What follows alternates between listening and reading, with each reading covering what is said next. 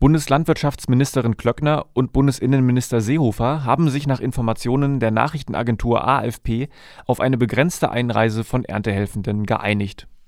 Im April und Mai sollen jeweils bis zu 40.000 ArbeiterInnen unter strengen Auflagen nach Deutschland kommen dürfen. So soll beispielsweise ein Gesundheitscheck bei Einreise durch den Arbeitgeber veranlasst werden.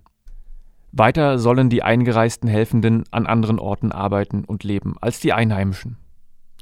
Ebenso soll ein Mindestabstand von 1,5 Metern gewahrt werden. Wo dies nicht möglich sei, setze man auf Gesichtsmasken und Handschuhe.